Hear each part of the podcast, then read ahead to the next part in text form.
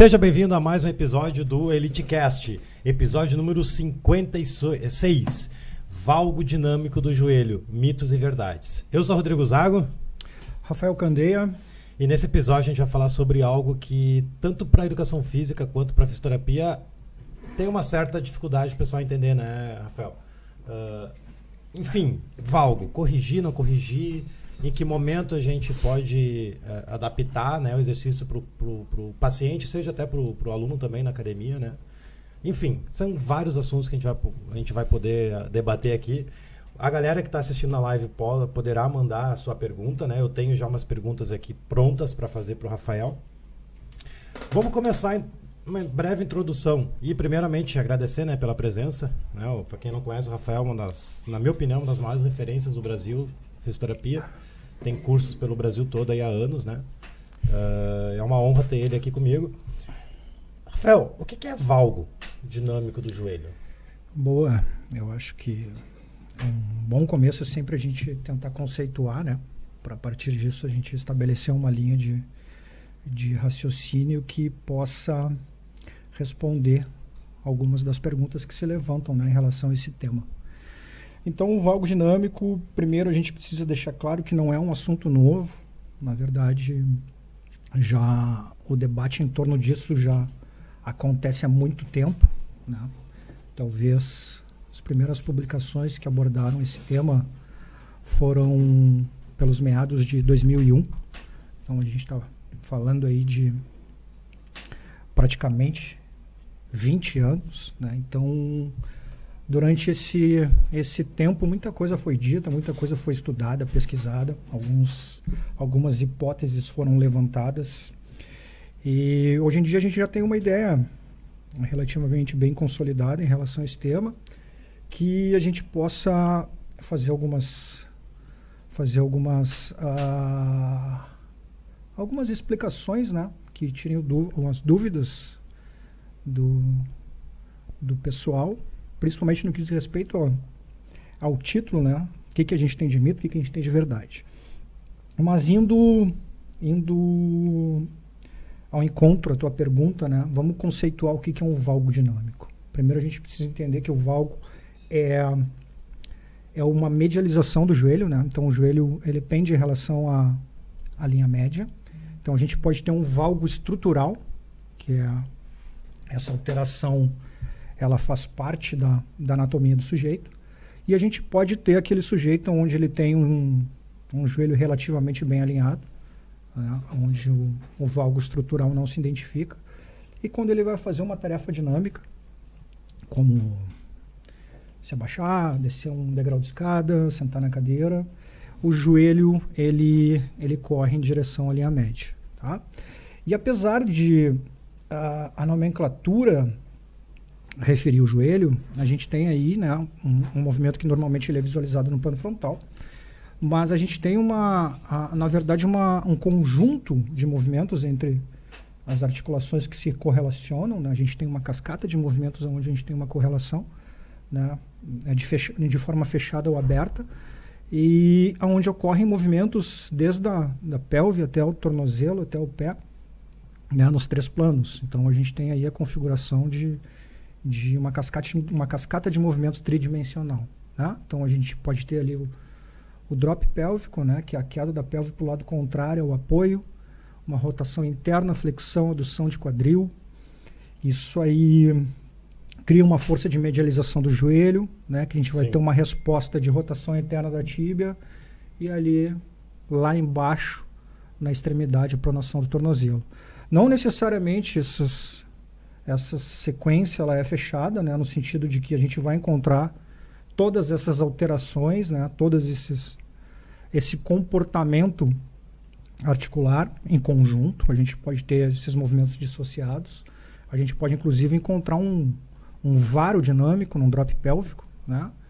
E mas só para deixar claro que a gente tem aí, né, uma uma, o nome faz referência ao joelho, né, que é onde a gente visualiza essa, esse movimento no, no, plano frontal, mas a gente tem aí uma, uma configuração tridimensional. E, Rafael, tu acredita que no treinamento físico é importante nós da educação física, agora falando específico da educação física, a gente entender sobre isso é, é, e, é, e, corrigir, dependendo do caso. Tipo, uh... vou reformular a pergunta. A gente deve corrigir o valgo dinâmico ou não, numa maneira geral? Depois eu vou fazer umas perguntas mais específicas. Primeiro a gente tem que tentar entender o que, que tu está querendo dizer com correção. Correção no sentido de tu orientar um aluno durante um, um exercício a manter o joelho alinhado, ou uma correção no sentido de tu gerar uma, a, a, um aprendizado motor no sentido de aquele valgo não se apresentar em tarefas corriqueiras do dia a dia, ou até mesmo em situações de demanda esportivas, esporte recreacional, não, esporte ele tá de Ele está caminhando, não tem valgo. Vou botar ele num treinamento, um, uhum. um afundo, um agachamento, opa, o joelho está entrando. Isso caracteriza o valgo. Mas o que eu quero dizer, Rodrigão, é a, o sentido de corrigir, tá? Porque hum, a gente tem que deixar isso bem claro, porque a gente pode ter duas interpretações. Ah, por isso que eu te chamei aqui. Vai a ser gente, show. A gente pode ter duas interpretações nesse sentido. Ah, vou corrigir. Mas que tipo de correção tu está falando? Uma correção momentânea, instantânea, né? uma correção consciente, né? ou tu está falando de uma correção bem entre aspas, né? porque aí depois a gente vai, vai desmistificar porque a correção que eu estou falando agora está entre Sim. aspas, ou uma correção no sentido de tu gerar um aprendizado motor e o sujeito não apresentar mais o valgo no dia a dia, nas tarefas do dia a dia. Porque são coisas bem distintas, né? Tu, Sim. tu fazer uma correção consciente durante um exercício, né? E tu vai visualizar essa correção, a execução dessa correção pelo aluno, e tu criar a expectativa que essa correção consciente ela possa ser armazenada no arsenal motor do sujeito e isso seja retido como, como uma, estratégia, uma, uma estratégia motora que vai ser utilizada em variadas situações no dia a dia, Não, entende? São coisas bem diferentes. Ótimo. A, a maneira quando eu falo em correção é, por exemplo, o aluno está fazendo ali algum determinado exercício, ocorre um valgo, e eu penso assim, pô, vamos trabalhar um glúteo médio, vamos botar um exercício estratégico para manter, por exemplo, o joelho na ponta do pé. E não é, é algo que, que, que, eu identifiquei que não é estrutural, porque naturalmente ele não bota o joelho para dentro. É no exercício, Boa. um movimento Boa. técnico errado. Uma, até porque Boa. tem estrutural. Que a gente falou, pode ser algo estrutural. Não tem nem como corrigir essa parada, ou, ou tem, enfim. Né? Eu tô te chamando justamente porque eu quero que tu é. fale a verdade. Eu acho que, que assim, ó, eu acho que correção no sentido de quando a gente fala de controle motor, acho que correção é um, é um adjetivo equivocado. Entendi. Porque quando eu falo correção, eu estou partindo do pressuposto que tem uma coisa errada. Estou tá? corrigindo, então tem algo errado. E hoje em dia a gente não classifica mais o valgo como algo errado, uma disfunção de movimento nas tarefas do dia a dia. Mas por isso que eu, eu, eu fiz essa introdução tentando diferenciar bem o que, qual, qual tipo de correção a gente está falando. Porque essa correção agora que tu te referiu, eu acho que ela é pertinente. Tá? Porque, como tu mesmo falou, a gente também tem que pensar na estrutura. Uma situação ali, tu está fazendo um, um, um, lift pesado, está botando o teu aluno, o teu paciente, o teu cliente para agachar, enfim. E, e, tu buscar esse, esse alinhamento do joelho me parece bem plausível natural que tu vai estar tá distribuindo melhor as forças ali, né? E, e a gente tendo uma distribuição melhor de forças, tu claro. também pode partir do pressuposto que tu está evitando que algumas estruturas sejam sobrecarregadas. Mas o que a gente precisa entender é que o valgo, na verdade, né, falar de correção de valgo, valgo dinâmico, a gente a gente precisa ent entender primeiramente que não necessariamente a gente está falando de uma alteração, de uma disfunção. Na verdade, hoje em dia o valgo ele pode ser encarado como um, uma estratégia motora, faz parte da variabilidade do sujeito, entende? Então, hoje em dia a gente visualiza o valgo, hoje em dia não. Né? Depois de muito debater sobre isso, o, a, a, o foco ficou mais amplo em relação a, a, essa temática e a gente começou a se dar conta que o valgo se apresenta constantemente em tarefas, inclusive, de desempenho, entende? E então hoje em dia ele pode ser encarado como uma, uma estratégia de movimento, uma variabilidade, entende? Uma flexibilidade motora. Uh, mas óbvio, óbvio que quando a gente fala de principalmente de movimento de desempenho, Uh, o sujeito não pode ficar preso só a essa estratégia motora. Essa, esse é o detalhe, Sim. entende? Uh, se o valgo dinâmico é a única estratégia que ele tem né, para fazer determinado conjunto de tarefas motoras, então ele não tem outros recursos, aí a gente pode pensar, não no sentido de, de correção, mas no sentido de aprimorar essa variabilidade, variabilidade motora. Dar mais recursos para esse sujeito para executar a tarefa motora, entende? E é, e... e é correto afirmar que um pé plano, um pé chato, enfim, uhum. pode desencadear alguma reação em cadeia que vai comprometer um pouco o movimento da linha do joelho e corrigir o arco plantar, vai influenciar nessa. Pode, é posso. Como... É, é, a mesma a, a, raciocínio que a gente fez antes, né? Uma pronação excessiva, tanto em termos de tempo ou, ou, ou magnitude, né? A pronação por si só cria uma tendência a, a, a gerar o, uma força onde o joelho é empurrado para a linha média. Mas o que a gente não pode fazer são correlações diretas com lesão, entendeu? Entendi. Ah, o sujeito prona, então ele tem um. Muito provavelmente ele vai ter tal tipo de lesão. Não existe mais hoje em dia essa correção linear e direta, entende? Entre alguns padrões de movimento e lesões específicas, assim, não assim de forma direta, entende? Vai depender muito do contexto e da tarefa. Tem situações onde a pronação de tornozelo é extremamente funcional, eu te, eu te marquei num post, chegou, chegou a ver que eu te marquei num post um... Ah, eu vi, vi, vi cara, interessante. É, um, um belo é. post para tu fazer. Porque é, um pé ocorreu uma... Nossa. Uma o salto em altura, se vocês visualizarem, né? Tem no salto em altura, tem um momento que a pronação acontece, né? E, na verdade, o mais importante é o tornozelo se manter né, uh, com planta do pé se, se, se manter alinhada, né? Sim. Uh, perpendicular à força de reação do solo. Isso que é o mais importante né? Isso que a gente classifica como um, um, um, um submovimento que dá desempenho. E se ele me dá desempenho, automaticamente ele, né, ele diminui, né, probabilisticamente, né, hipoteticamente diminui a, a, a chance da lesão, entende? E, mas eu não posso fazer correlações diretas e fechadas. Ah, o sujeito ele tem um aumento de pronação, então consequentemente ele está mais próximo ou ele corre o risco de lesões específicas. Vai depender muito da tarefa que o sujeito está executando, o ambiente que ele se encontra, entende? Então, essa imprevisibilidade ela faz parte da brincadeira do pacote. A gente não tem esse poder de fazer as, essas correlações diretas. Entende? Antes de ir para a pergunta da galera, eu, eu, vou te explicar um pouco como é que funciona o meu método, né? Uhum. Para tu ver e tu fica 100% à vontade se eu estou no caminho certo ou não. Boa. A gente sabe que a galera da educação física não tem esse entendimento de pô, analisar o movimento, corrigir o movimento, né, identificar disfunções, pô, ó, teu pé tá assim, teu, teu ombro tá assim, enfim. Quando eu pego um aluno, eu faço um teste de movimento com ele, uhum. que pode variar de quantidade de exercícios dependendo de vida. Às vezes eu aplico cinco testes, às vezes três, às vezes dez. E um deles, que é o principal, é o overhead. Uhum. Então, olhando ao olho nu, assim, ele não tem muitos problemas. Mas eu, eu entendo que eu tenho que botar o meu aluno num, num esforço no exercício que é relativamente complexo, que é um braço acima da cabeça, não é o FMS com bastão. Deixa o braço sim, mais solto sim, mesmo. Sim, e ó, faz um agachamento overhead para me ver. Aí, geralmente, quando ele vai passar dos 90 graus, ocorre o valgo, uhum. ocorre o pé pronado. Uhum. Nesse caso, aí eu analiso e, e, dou o laudo ali. Não, ó, a gente vai ter que, no, no movimento profundo, a gente vai trabalhar bastante arco plantar, porque está perdendo o pé, consequentemente o joelho está entrando, a gente vai trabalhar bastante é, estabilidade de joelho para ativar uhum, glúteo médio e mobilidade torácica porque compromete. Esse raciocínio, na tua opinião, tá certo ou tô sendo muito cri-cri em querer... Não, ele pode ter a, a, sua aplicabilidade, mas muito fechado no contexto do, do treinamento ali específico, da sala de musculação, entendeu? Dos exercícios que tu vai fazer vão exigir overhead, a, aprofundamento de agachamento. Agora, a gente não pode extrapolar esses achados que a gente encontra para o mundo real. Né? Achar que o sujeito ali, eu pedi para ele fazer um teste, enfim, um step down, o joelho vai entrar, eu automaticamente eu já faço a correlação que ele vai correr na rua e o joelho vai, vai, entrar. vai entrar em valgo, enfim, não, vai mas, pronar. Mas dentro do método tem bastante agachamento overhead.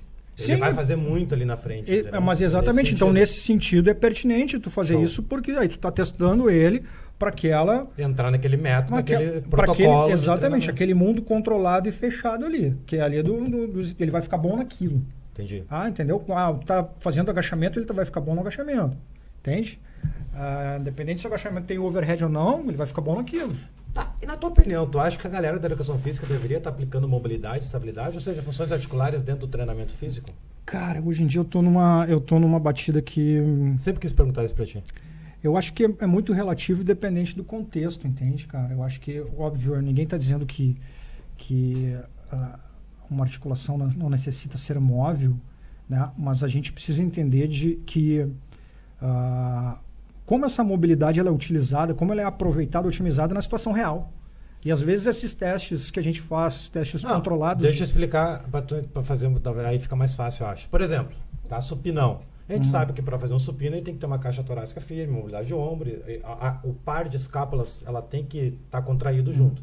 A gente pega muito aluno, Rafael, e a gente está falando aqui de pessoas normais, tá? Uhum. Sedentário, cara que não treina, fica o dia todo no computador, não é aquele atleta que joga bola. Não, o cara é guerreirão. Tu pede fazer encaixe escapular, ele não tem nem consciência corporal nas uhum, escápulas. Uhum. Eu aplico no. Eu ensino a galera, né? E tu me diz se tá certo ou não, e, e tá tudo certo. Por exemplo, pá, ele precisa melhorar um supino. Ele não sabe fazer supino, tá todo errado, tá? Tá dor no ombro, tá. Meu, tá horrível. Pô, vamos trabalhar o encaixe escapular, vamos trabalhar uma consciência corporal da caixa torácica, que eu sei que tem que ser móvel e estável. É nesse sentido que eu falo. Agachamento. Ele não consegue agachar porque o joelho não está passando do ponto do pé, está travando, o tornozelo tá... Vamos trabalhar a mobilidade do tornozelo para melhorar o agachamento. Sim, é nesse conceito. É, nesse conceito, sim. Tu tá, Ótimo. Então, tu tá trabalhando, melhorando ele para ficar bom naquilo. Aí muitas pessoas confundem que a gente está fazendo coisa fisioterapia. Não, nem momento. Não, eu estou fazendo não, coisa para melhorar cara, o treinamento do aluno, entendeu? Hoje em dia existe essa discussão aí que eu acho que às vezes é até um pouco infantil, né? Ah, um certa um receio de ambos os profissionais um com o outro em relação a extrapolar, um pisar no, no, terreno do outro. Eu acho que às vezes, na maior parte das vezes, essa, essa discussão é feita de uma forma muito infantil e superficial, entende? Sim. Pelo amor de Deus, o profissional de educação física é um profissional do movimento. Ele tem que trabalhar com, com as variáveis que vão melhorar o movimento do, do cliente dele, do, do, aluno, enfim. Então, às vezes existe, no, na minha área também, né? também existem, a, a, às vezes, esses esses dogmas, essas crenças. Ah, mas olha, quem olha o meu perfil de trabalho, pô, mas olha lá, olha o Rafael trabalhando com barra olímpica. Com, Fazendo é, clean. Pô, e... Exatamente. Pô, mas o Rafael tá, ele tá dando treinamento. E, e, na verdade, reabilitar na minha área, né, uma área que é ortotrauma esportiva, na minha concepção, é tu treinar ou retreinar em cima da lesão, né? né como um sujeito com uma queixa, com uma lesão, enfim. E, então, normalmente o debate que é feito em torno né, dessa temática de uma, onde uma área vai, onde vai, ela é muito superficial, é muito infantil. Sim. Entende? Eu vejo que uh, uh, ambos profissionais, às vezes, eles querem defender só o seu lado nesse debate. Né? Ah, o profissional de educação física reclamando que os físicos fazem determinadas ações que eles julgam que, é só, que são só deles. Mas esses profissionais de educação física não, não levantam a voz para para criticar os seus pares, seus colegas que estão trabalhando com reabilitação. E na FIS é a mesma é. coisa. Ah, reclamam de, de, de, profissionais de educação física que estão trabalhando com, com clientes que estão algum tipo de, de queixa ou num processo de restabelecimento de uma função, mas não não reclamam Sim. dos seus pares que trabalham com treinamento, com que visa desempenho, enfim. Entende? Ótimo. Então, cara, se tu quer ser escutado tu, em relação a esse debate, tu tem que tem que te posicionar de forma coerente em relação aos, aos né, os dois lados, independente de que lado tu esteja. Né? Senão vai parecer só que é um profissional que está com, ah, inclusive... tá com medo de ser de ser engolido pelo mercado, entendeu? Inclusive eu falo que, cara, coisa boa ter um parceiro fisioterapeuta, um parceiro nutricionista claro, e juntar todo ex mundo. Tá exatamente, olha só, exatamente. Esse trabalho em, em conjunto ele é, ele é fundamental, por mais que o profissional ele seja extremamente qualificado, ele busca ampliar conhecimento, blá, blá, blá, mas existe uma verdade, quem quer ser bom em tudo não é bom em nada. Entende? Então, determinado momento, tu tem, tu tem que te tu tem que criar uma uma especifica, especificação da tua atuação, do teu trabalho, concentrar ali, embora né, o teu, teu conhecimento ele possa ser Sim. mais amplo, amplo, mas domínio, domínio, ele tem que ser uma tem que ter uma certa né, especificação. O, o, Wagner mandou, ele está com a gente, quem não conseguiu chegar a tempo, ele perguntou aqui, ó. Existe diferença em chance de lesão com valgo em base simétrico, ou seja, um back squat, uh, com assimétrico, com afundo, unipodal, como o pisto, por exemplo. Existe uma diferença de chance de lesão entre fazer base simétrica, assimétrica hum, ou uni... Não, não, não existe. Risco de lesão, a literatura não é clara em apontar isso, tá? O que a literatura ela faz algumas referências é que quando o valgo ele se apresenta numa base unipodal, né, num movimento com intensidade, pode-se fazer algum tipo né, de, de relação com incapacidade na musculatura do quadril. Entende? Ah, agora, risco lesivo não. Tá? Na verdade, Ah, ah, é, bem, é bem consistente na literatura tá? Essa, essa relação do valgo com a lesão, por mais que durante muito tempo a gente, a gente achou que o valgo dinâmico era extremamente lesivo e quando esse debate se iniciou, ele, ele foi construído em cima de uma, de uma, de uma disfunção muito, muito famosa, que é a síndrome patelo-femoral. Hoje, hoje em dia a gente já, já sabe que essa correlação é muito pobre, ela é, é fraca. E mesmo quando existe correlação, a gente precisa entender que, que correlação é, é diferente de causalidade, entende? Eu posso ter a, a, achar a relação entre dois, dois fatores, dois fenômenos, mas eu não posso, uh, em cima disso, afirmar que um fator está causando o outro. Ah, o importante é a gente ter uma mente aberta, né, Rafael? Porque eu, quando comecei a, divulgar mais o meu trabalho, eu era muito cri-cri. Uhum. Tu sabe, a gente conversou uma vez, até tu te preocupou uma vez que falou comigo que ia ficar me ofendindo. Não, cara, mente aberta. Eu era aquele cara que não podia acontecer Júlio Valgo. Não, meu Deus do céu, vai explodir, vamos, vamos, vamos pro hospital, vai ferrar. E, cara, faz uns dois anos mais ou menos que eu tô o, estudando, eu o, tô vendo. Cara, o valgo dinâmico não acontece no powerlift? Pois então, eu, eu, acabei de postar um vídeo, não sei se chegou a ver, faz uns dois dias, identifica o erro. Cara, eu bati meu recorde no clean, meu joelho entrou um pouquinho e tá tudo certo. Exatamente. Então, mas antes, três anos atrás, meu Deus do céu. Então, nem então, vou postar esse vídeo, porque é, é crime. Seria um erro técnico, mas tu vê powerlifting de desempenho fazendo valgo. Ou tô errado? Não, é isso aí. É, na verdade, assim, ó, mais do que a, a, cinemática em si que a gente visualiza ali, a gente tem que tá, a gente tem que tentar entender se o sujeito tem capacidade para lidar com aquela demanda, entende? É tudo uma questão de proporção de capacidade e demanda. Então, todo movimento ele vai exercer algum tipo de demanda sobre as nossas estruturas. Então, vai depender muito da capacidade que eu tenho. Ah, mas o valgo dinâmico ele, ele acontece na maioria das lesões de cruzado. Sim, mas o valgo dinâmico também acontece e, e a lesão de cruzado não necessariamente ela se apresenta em todo mundo que o joelho medializou. E, e hoje em dia a gente tem estudos que, que mostram que às vezes é muito mais importante eu ficar atento né, às, às duas extremidades em relação ao joelho posição de tronco de tornozelo em tarefas de troca de direção, Sim. por exemplo, do que a, a, posição do joelho, né? Porque são essas extremidades que vão determinar a posição do joelho ou como o joelho vai ser sobrecarregado, como vai ser a demanda do joelho nessas situações. Bom, vamos, vamos imaginar. Eu, eu tenho um aluno Gustavo, ele tem um joelho valgo estrutural. Ele eh, tem joelho valgo. Vou fazer um agachamento, treinamento de força, começando gradativo e aumentando a carga. Não tem nenhum problema. Nenhum. Ele, a articulação dele, movimento natural, natural. ele vai entrar, sair. Primeiro é, é, é estrutural, é Uma é dele. Uma pergunta que me faz direto, eu sempre É estrutural, é dele. Se é estrutural, é, ele não tem, ele não tem como ser modificado. Entendi. Entende? Então, esse sujeito vai ter que ser privado de um, treinar, enfim, não, de executar tarefas de demanda, não e trabalhar muito. Uma vez tu me questionou até e foi, foi até um ponto de, de mudança no meu comportamento. Pô, sempre glúteo para fora, perna, joelho para fora, joelho para fora, o glúteo médio tá aí, joelho para dentro, os adutores. Sim. Qual é essa relação entre fazer mais é, glúteo, que geralmente é, é mais fácil corrigir joelho para fora do que joelho para dentro? Qual Sim. a importância de trabalhar também a parte interna, né? Ah, tudo uma questão de equilíbrio, mas tu diz respeito de criar expectativa de joelho não entrar mais? E, não, tipo, pô, toda hora joelho para fora, joelho para fora, tá, mas em que momento ah, que eu vou sim, trabalhar joelho para dentro? Sim, né? tudo, é, é, tudo uma questão de proporção, né? Eu também tenho os, os, meus adutores também têm o seu papel no dia a dia, entende? Então, como ele precisa do, da mesma atenção e às vezes quando devido a esse, né, essa toda essa esse ansejo que se criou em cima do valgo e essa correlação que, que foi feita, que hoje em dia não se justifica de o valgo dinâmico é uma incapacidade de complexo lateral dos abdutores, Sim. enfim. Eu tenho que ficar só trabalhando esse grupamento muscular e eu trabalhar os adutores poderia ser prejudicial. Isso aí hoje em dia não, não faz mais sentido, não, esse tipo de afirmação. A gente tem mania de fazer os podcasts, Rafael, e esquecer completamente o tema, tá? Foi o caso da semana passada. Era um tema específico que a gente ficou falando e esquecemos.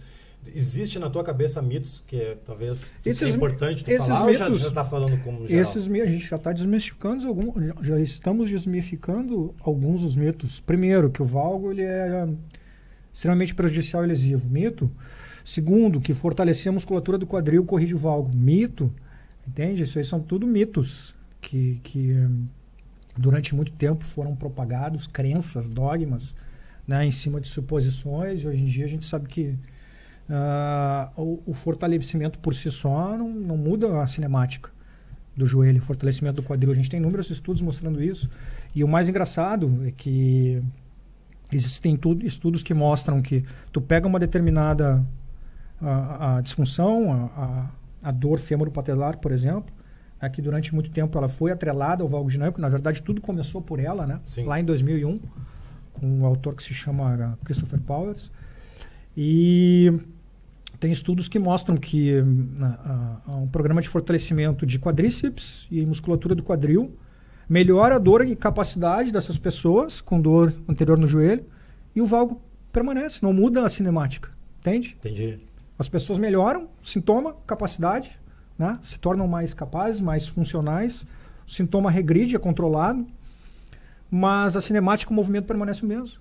Então, isso é outro mito que se, que se acreditava que para uh, ah, gerar um impacto positivo em relação ao sintoma função dessas pessoas, eu precisava necessariamente corrigir o valgo. Hoje em dia a gente sabe que não. É, Continuando a minha pergunta sobre o Gustavo, que tinha joelho valgo no agachamento. Tá, uhum. esse mesmo Gustavo, ele adora jogar futebol, uhum. rugby. Uhum. E o tem joelho valgo. Não uhum. tem nenhum problema também. Ou, ou não.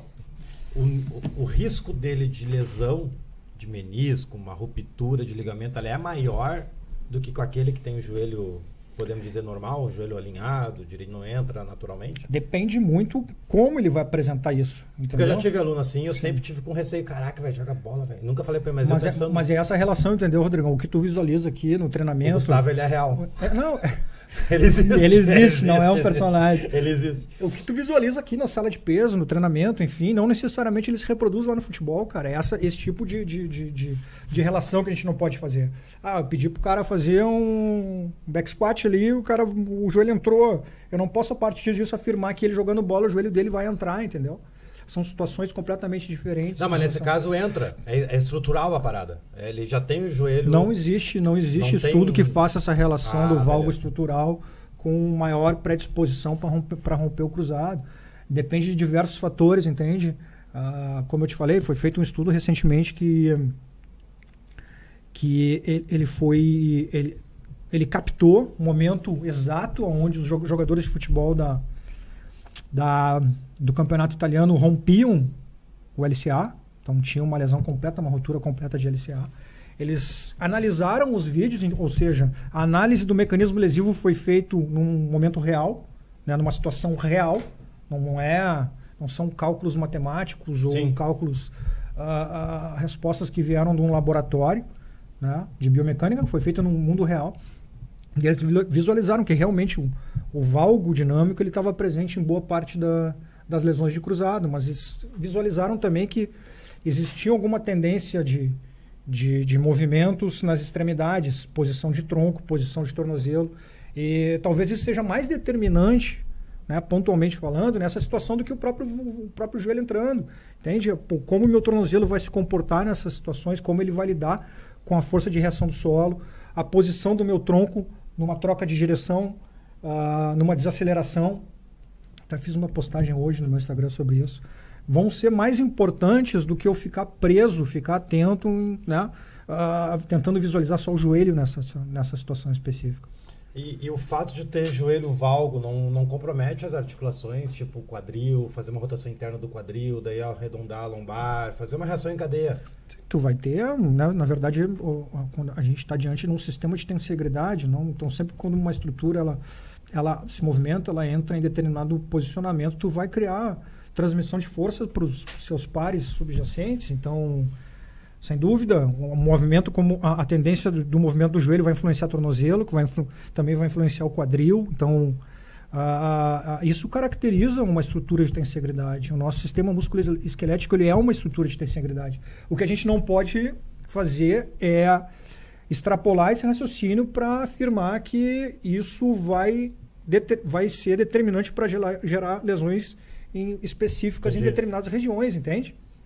São essas correlações direta, diretas que a gente não pode fazer. A gente precisa entender que a lesão, na verdade, é um evento complexo que, ele, que é determinado pela interação de inúmeros fatores. Inúmeros fatores. E não é só a cinemática. A cinemática pode ser um ponto ali dentro do conjunto. É. Mas desde uma noite mal dormida, entende? Um erro de treinamento, enfim, tem até o evento excitador, que é a, a situação que geralmente que, que vai ser determinante para gerar lesão. Enfim, então a gente tem inúmeras situações, a gente tem inúmeras variáveis que vão se relacionar, não necessariamente de forma direta e linear, que vão combinar na lesão. E muitas delas, talvez eu não tenha controle, eu não tenha inferência, entendeu? É, é correto afirmar que nem toda dor é uma lesão? Total, total. Hoje em dia, isso aí é outro baita mito que já caiu por terra, né? Essa relação direta entre dor e dano tecidual. É, não tá. existe mais isso. Pode falar a verdade, vai meter pau em mim. Quando eu falo, por exemplo, uh, ah, eu, tenho aluno com dor na lombar. Cara, eu falo, claro, não é só mobilidade e estabilidade. Tem tá um pouco dor na lombar, é fraqueza. Não tem lesão, já fez ressonância, tudo certo. Cara, pode ser fraqueza. Fica muito tempo sentado. Uhum. Então a gente tem que trabalhar bastante mobilidade torácica, uhum. mobilidade de quadril, estabilidade de lombar, bastante uhum. prancha, prancha lateral. Tô correto afirmar que vai aliviar a dor que na prática acontece, mas eu falar isso de forma direta. Que isso aí ocorre problema com a física. Daí, Rodrigo, em nenhum momento pode falar pode, isso. Pode, tu pode dizer que vai melhorar a dor e vai. A gente só não pode dizer que são por essas situações espe específicas, entende? Ah, melhorou porque eu melhorei a mobilidade da, da, da, da dorsal. Não, não, é o que a gente não pode fazer essa correlação direta. Mas tu pode afirmar que vai melhorar porque vai, porque a gente sabe que o exercício e o movimento tem esse poder. E a primeira coisa que eu falo... De atuar diretamente sobre o sintoma. Por isso que hoje em dia o, o profissional de educação física ele tem, ele deve a, a, se familiarizar, se aprofundar nesse assunto, porque cada vez mais existe a necessidade de vocês atuarem com esse perfil de pessoas. Pessoas que têm queixa, pessoas que têm dores crônicas, pessoas que têm algumas alterações crônicas. Hoje em dia, o profissional de educação física ele deve trabalhar com essas pessoas também. Eles, essas pessoas não podem ficar refém do fisioterapeuta pro resto da vida a vida dela, em determinado momento, ela tem que ser não, estimulada por... a ter uma vida normal, normalizada, entende? Até porque o aluno não quer ir para físico mais. Não, porque é a opção dele. Não, não quero ir para físico. E aí, o profissional... É aí que, é aí que entra o Rodrigo na vida deles. Tá, mas cara, tu tem que aprender, tu tem que aprender a lidar com tem, esses alunos. Tem. Porque não, porque não quer, e aí tu vai perder o aluno tem, por causa é, disso. Isso né? aí é, é, obrigatório, é fundamental tu saber trabalhar com esse tipo de cliente hoje em dia. Né? Cada, como eu falei, cada vez mais isso vai fazer parte do profissional de educação física. E isso aí não é não, nenhum tipo de interferência na área, de, na área do fisioterapeuta. Na verdade, hoje em dia, né, o raciocínio mais moderno ele vai justamente nessa direção de, de dar autonomia para o paciente o mais Sim. rápido possível. Não deixar ele preso ao consultório, à clínica, para o resto da vida, entende? Então, ele tem que ser estimulado, encorajado a, a ter uma vida normal. E hoje em dia, o exercício ele é importante desse contexto de ter uma vida normal, né? Costumo dizer que hoje em dia o exercício nada mais é que uma compensação, né? A gente compensa Entendi. o que a gente deixa de, de fazer no dia a dia, porque o nosso corpo, o nosso organismo, nossas estruturas, elas são reguladas pelo esforço. Uh, nós fomos desenvolvidos num ambiente né, que tem força externa, né? então a gente lida, tem uma capacidade muito grande de lidar com força externa, lidar com esforço. E o nosso organismo ele depende disso. Então, eu costumo dizer, uh, tu pega aí há 100, 150 anos atrás um, um profissional de educação física morrer de fome, porque tu não ia pegar e, e, e falar para um trabalhador que normalmente aquele um trabalho na época ele era braçal, extenuante, o cara ia chegar em casa e tu ia dizer, ó, oh, tu tem que te exercitar. Ele ia olhar para ti e ia te mandar longe para o inferno, né? Porque o cara ele já Passou Sim. o dia inteiro fazendo esforço, né, extenuante. Então, hoje em dia, nada mais é que uma compensação, justamente porque o trabalho hoje em dia é muito cognitivo. Né? Isso é fruto do desenvolvimento da, da, da tecnologia que o ser humano a, a, a fez né, nos últimos anos, últimas décadas, e da evolução da sociedade, tecnologicamente falando, que a tecnologia nada mais é do que proporcionar conforto então, hoje em dia, é, a, a, tendência é a, as pessoas criarem formas de gerar mais conforto para a vida dos, do, dos seus pares na sociedade. Então, a gente saiu do nosso nicho. Então, a gente não usa mais o nosso corpo em termos de esforço como a gente usava há algumas centenas, dezenas de anos atrás. Então, hoje em dia, o exercício físico é uma compensação. Por isso que existe esse consenso na área da saúde. Ah, se tu quer morrer mais tarde, se tu quer envelhecer com qualidade, tu tem que fazer exercício físico nada mais é que uma compensação uh, por a gente não estar mais usando o nosso corpo como a gente como ele foi desenvolvido para, né? E o nosso corpo ele é refém do esforço. Isso tanto é verdade que a, a, agências de, de, de, de, exploração espacial gastam milhões em pesquisas tentando explorar formas de atenuar né, o impacto do ambiente antigravitacional no corpo humano, que é devastador, Sim. justamente porque a gente é regulado. A gente, a gente foi desenvolvido num ambiente que tem muita força externa. Ótimo. Pra, tu tem tempo, tem paciente agora? Que hora, como Cara, é que tá? Dá para ir mais um pouco. Vamos Não, um pouquinho. Uh, uma pergunta que sempre me fazem, que eu prometi que ia fazer pra uma. que é sobre condromalácia, tá? Mas vamos chegar lá. Aí a gente já divagou e já é, foi. É, não, não. O assunto já extrapolou, já tava falando até da, da NASA. Não, mas olha só, o joelho valgo, ele pode desencadear alguma lesão, como por exemplo a condromalácia, ou nada a ver uma coisa com a outra? Ou uma agrava a outra? Na verdade, assim, ó, como, como, como eu te falei anteriormente, né? Tudo começou por aí. Pela síndrome patelofemoral, né? Que algumas pessoas fazem, faziam a referência como a condromalácia, que é a, a perda da qualidade do, do tecido de revestimento ali da, da articulação femoropatelar. Tudo começou por aí, tá? Vou contar, posso contar essa historinha rápido? Pode, claro. Até 2001, né, se tratava esse tipo de, de, de alteração de uma forma. Né? Os fisioterapeutas criaram uma obsessão por tentar uh, tentar seletivar a ação do vasto medial oblíquo, porque se acreditava que essa, essa, essa alteração era decorrente de uma lateralização excessiva da patela, um trekking lateral da patela, que isso geraria uma predominância de contato lateral, consequentemente uma sobrecarga e favoreceria esse desgaste da, da, da estrutura de revestimento ali, da cartilagem. Aí chegou em 2001, esse autor chamado Christopher Powers, tá? ele, ele pegou um grupo de pessoas com essa alteração e botou dentro de um campo de ressonância magnética. Pediu para essas pessoas se abaixarem, levantarem, fazer um movimento de agachamento, justamente porque é nessa situação que o sintoma se, se, se, se manifesta, né? boa parte da, das pessoas, né? situações de, de flexão e extensão do joelho em cadeia cinética fechada. E ali ele visualizou, ele botou uma ressonância magnética, fez o corte transversal e ele viu que na medida que as pessoas se abaixavam o joelho, o, o fêmur rodava assintosamente uma rotação interna e isso que gerava ali o Sim. predomínio de contato fêmur-patelar. E aí, a partir daí, ele visualizou que essas pessoas tinham uma tendência a jogar o joelho para dentro, blá, blá, blá, blá, se criou essa celeuma toda do valgo dinâmico. E durante muito tempo se acreditou que o valgo dinâmico ele era determinante para ter esse sintoma. Hoje em dia a gente não pode mais afirmar isso, porque eu acabei de dar a resposta anteriormente, porque a gente tem estudos que demonstram que as pessoas que têm essa alteração, elas fazem os procedimentos de tratamento, de reabilitação, né? Elas melhoram sintoma, capacidade e o valgo permanece ali. Sim. O valgo permanece. Então a gente não consegue mais fazer esse tipo de afirmação, entende? Essa correlação direta. Ah, valgo é a causa da, da condromalácia, causa da, da disfunção femoropatelar, da dor anterior de joelho ali. Não tenho mais como fazer essa afirmação. Tá? Até porque a gente foi justamente o que a gente discutiu antes. A dor, o sintoma é multifatorial. Não é só a, a, a, o raciocínio mecânico que justifica. Talvez esse seja um dos maiores erros. Sim. A gente tentar justificar o sintoma e a dor tudo pelo através de um raciocínio mecânico. E hoje em dia a literatura está muito consolidada, a gente está. Tem, tem, é muito robusta essa informação de que essa relação não existe mais, né, direta. Que óbvio que o raciocínio mecânico ele faz, ele ainda está dentro, inserido dentro do contexto do pacote, né, da capacidade do profissional, tanto educação física quanto fisioterapeuta, raciocinar em cima da, do, do que apresenta o cliente, né, mas a gente não pode mais levar em consideração só isso. Né? Então eu, eu costumo dizer, ah, hoje em dia a, a, biomecânica às vezes ela é superestimada. E tá falando aqui um, um profissional que é, eu sou pós-graduado em biomecânica. Foi um estudo, estudei isso durante muito tempo, né?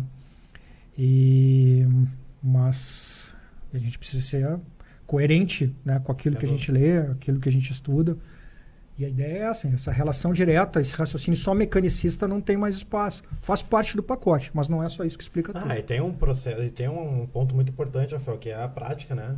Quantos pacientes já está atendendo, quantos, nossa, quantas, sei lá, quantas mil Me Eu formei, cara, me formei em 2003, são quase 20 anos aí. É, então isso aí já é uma, uma faculdade, quatro vezes faculdade só botando em prática, né? Estudo de caso ali que tu tá, né? Enfim. Sem dúvida, sem dúvida. O conhecimento teórico, né? O conhecimento teórico de qualidade é importante, mas a prática, a experiência, ela também tem o seu papel vital aí, né? Não- E sobre, para finalizar, até meio que fugindo, ou não, talvez não, leg press e o agachamento hack, hack, que a pessoa fica presa ali. O que, que tu acha? Isso tem uma influência no joelho? Ou é muito. É, é querer cri- brigar com a galera? Não, eu Tipo, são, confesso que são, são ah, variações de exercício que eu não uso, eu não gosto. Não gosto no sentido de que a máquina, ela, ela por si só, ela restringe os graus de liberdade. Sim, porque o quadril fica preso, né? Eu, É, não, exemplo, é- é- a gente tem que entender que assim, ó, a- a- é muito importante a gente extravasar nossa capacidade de, de conhecimento e aprofundar o assunto quando a gente lida com o movimento humano, a gente tem um entendimento do controle motor. né? Então, às vezes os profissionais do movimento eles ficam muito presos à parte estrutural, biomecânica, relações de forças, babá, babá, e a gente acaba negligenciando uma parte muito importante aí que é o controle motor. Então, ah, de forma muito rápida, porque isso é um assunto complexo. A, a gente, a, a, a gente tem o que se chama de redundância motora, ou abundância motora. As nossas articulações elas têm sempre mais possibilidades de movimento do que é necessário para executar uma tarefa motora, entende? Sempre Entendi. existem muito mais opções do que o necessário para executar uma tarefa motora. Da mais simples à mais complexa. Então, o nosso sistema nervoso ele vai estar sempre tentando achar a estratégia mais eficiente. Entende? Isso a gente chama de grau de liberdade. Sim. Quando eu uso essas máquinas, leg press, enfim, a própria máquina ela já, ela já faz a- a- esse controle dos graus de liberdade.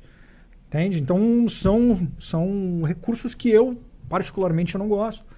Ah, dentro de uma linha de raciocínio de treinamento e reabilitação, elas poderiam ser utilizadas no que a gente chama ali numa fase mais estrutural, uma fase inicial. Entende? Que tu quer realmente ah, dar estrutura né? Dá, dá, dá, dá uma base estrutural para depois sim tu, tu ir lapidando, aperfeiçoando em relação à função. Mas eu particularmente Ótimo. confesso que não, não são do meu agrado. Para ir para a reta final, já falando sobre condromalácia, para encerrar, vou te dar, vou, vou te explicar mais ou menos como é que eu respondo quando uma pessoa pergunta: Rodrigo, eu tenho um aluno condromalácia, o que, que eu faço? Que, que eu falo? Vamos lá. Bom, condromalácia depende de vários graus, né? Tem pessoas que não conseguem agachar mais de 90, tem pessoas que não conseguem agachar mais de, mais de 45. Eu falo assim, ó. Bom, identifica até onde ele consegue agachar, aí 45, vai lá até 45 graus. O foco é trabalhar ganho de força, onde vai trabalhar posterior, glúteo, quadríceps, enfim onde não utilizaria a máquina. Eu recomendo você não utilizar a máquina nele, nesse primeiro momento, caso for da musculação. Usa mais movimento natural, agachamento, stiff, ponte, Uhum. eh, enfim, estabilidade, joelho, trabalhar Uhum, bastante. uhum. Tá correto essa... Claro, claro que tá, claro que tá. A gente sabe que hoje, pelo menos, a literatura ela aponta que o padrão ouro, padrão ouro para síndrome patelofemoral, ou condromalácia, como vocês preferirem, eh, é fortalecimento de quadríceps e a musculatura do quadril, tá? Então, e dentro daquilo, indo ao encontro do que eu falei anteriormente, é, é muito mais funcional em termos de controle motor e nesse sentido que tu falou, do que eu ficar insistindo na, na- Ah, com o uso de, de, de, de, de recursos como máquinas, enfim. ah, é baseado pela experiência, cara. Tu consegue agachar até 45, tu vai ganhando força, vai aumentando essa angulação aos poucos. entendeu? Então, todos os casos que eu tive, cara, seis meses tá pulando na caixa, entendeu? Sim. sim. Então é surreal. Ah, falei ponte. Última, agora é a última, aproveitar a tua, a tua expertise. Cara, deu um debate muito forte com a ponte. Muita gente da educação física fala que ponte não serve pra bosta nenhuma e que machuca a coluna e que não. Cara, é isso. Não, não funciona pra nada e machuca a coluna. Qual é a tua opinião sobre elevação pélvica? Cara, machucar a coluna é brincadeira tu fazer esse tipo de é, afirmação. beleza. Não, é. É. Virou post meu, tá, inclusive. Sim, né? fazer esse tipo. É, eu já, foi tudo A- que eu falei até então. Essas tua- relações de lineares a gente não pode fazer. Não pode fazer, entende? Ah, uma ponte vai machucar a coluna, fazer essa, sabe? Tudo vai depender do contexto, vai depender do sujeito, quem é que está fazendo, qual é a capacidade dele, entende? Qual é o objetivo. Ah, tu fala ponte ventral ou elevação pélvica? Elevação pélvica. Elevação pélvica é um, é um exercício que eu acho que tem o seu encaixe ali. O exercício. Uma fase mais inicial, fase estrutural, ali, exercício- falando especificamente da reabilitação. O exercício Né, o- foi aquele deitado no banco. Sim. Deixa eu tentar achar ele aqui só pra tu. Esse aqui, ó. Esse aqui, no Sim. caso, estou provocando erro proposital aqui. tá? Sim, A sim. ideia é essa. Mas esse exercício aqui. é, que, va- que não funciona pra nada e tal. Não. Por que, que eu tô perguntando isso? É pra tu ver, cara, o quanto que eu sofro, velho. Sim. Com a galera de educação física. Entendeu? Ah, mas isso não, é- não, não, não é um privilégio só da tua área, não. Isso aí, eu acho que qualquer área sempre vai ter polêmicas. Sim. A polêmica da audiência, né, cara? É bom, eu gosto. É, é por Galera, isso que vira post. É, né? isso é qualquer área. Tem na físio também, tem... Imagino que extrapole para todas as áreas aí, independente né, Pra encerrar, conclusão então. Tu tem alguma certa conclusão de dois minutos falar sobre Júlio Valgo? Tipo, cara, o principal de tudo é corrigir ou não. Ponto. Essa aí que eu. É, que eu que- Então, tudo depende do contexto, tá? Quando eu falo não só do, do valgo, mas qualquer outro tipo de, tipo de movimento, de comportamento motor do ser humano, eu tenho que levar em consideração o contexto, qual é a tarefa, qual é o ambiente que esse sujeito está inserido. Respeitar a variabilidade do organismo desse sujeito, tá? Ah, como eu falei anteriormente, hoje em dia o valgo ele pode ser considerado como um recurso motor, uma variabilidade, uma flexibilidade motora, tá? Flexibilidade motora, não compreendo, não entendo isso como flexibilidade muscular. É a capacidade de ser flexível, capacidade de variar, tá? Ah, mas pode existir determinada situação que eu chegue à conclusão que o sujeito tem pouca variabilidade, onde o valgo é um recurso que ele utiliza para praticamente todas as tarefas ah, que ele faz relacionadas aos membros inferiores dele. Então eu vou tomar a decisão de tentar interferir, dar mais recurso para ele, fora esse valgo dinâmico. A minha sugestão é sempre usar o foco externo. Entende? Hoje em dia a literatura também aponta nesse sentido.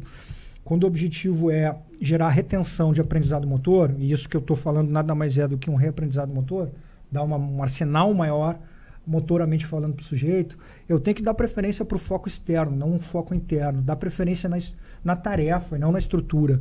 Eu ficar constantemente dando a resposta para o meu cliente, para o meu aluno, para o meu paciente, não gera retenção de aprendizagem. Ah, joga o joelho para fora, joga o joelho para fora, joga o joelho para fora. Isso não retém. Tu dá a resposta para o sistema. A gente precisa estimular o sistema a ele buscar a solução. E aí, como é que eu faço isso? Eu crio restrições no ambiente.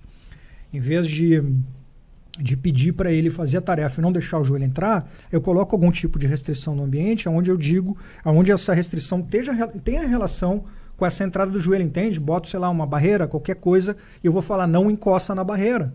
Então ele está muito mais atento à tarefa, em executar aquela tarefa, aprender, auto-organizar para executar aquela tarefa, do que preso na estrutura, joga o joelho para fora. A literatura aponta que isso existe uma. Exi, ah, isso dá uma capacidade maior de aprendizado motor, de retenção do aprendizado motor. Porque o que me interessa é que o meu aluno, meu paciente, meu cliente, ele fique bom no dia a dia Sim. dele. Não na minha, na minha, na minha clínica Claro. no, no estúdio, na academia, né? falando de comportamento motor, ele precisa ficar bom no dia a dia dele. E a melhor forma é essa, é enfatizar a, a- a- o que a gente chama né, de a, treinamento baseado em restrições, né? onde o foco ele é mais, mais externo, mais na tarefa motora, em solucionar, né? desvendar o sistema, porque o sistema de movimento é um sistema de aprendizagem. Então ele vai aprender com a repetição. É a mesma coisa do um raciocínio para o aprendizado cognitivo. Se tu vai fazer uma prova, eu te dou todas as respostas. Tu vai lá, tu decora todas as respostas. Faz a prova, tira 10. Mas aí tem aquele sujeito que estuda pra cacete, entendeu todo o conteúdo, vai lá e também vai bem na prova. Quem é que vai reter mais aquele conhecimento? Tu, quem é que vai esquecer primeiro? Tu ou o cara que aprendeu e estudou? Aquele cara que recebeu as respostas de, de, de mão beijada, entendeu? O sistema de movimento é a mesma coisa. Se eu der as respostas para ele, ele vai ficar bom ali a curto prazo, naquele momento. Ótimo. Mas muito rapidamente ele esquece. Agora, se eu criar estratégias para o sistema ele, ele buscar o autoaprendizado, a auto-organização, existe uma tendência de eu ter uma retenção maior. O benefício a médio e longo prazo. Golaço. Então tá. Show de bola, galera.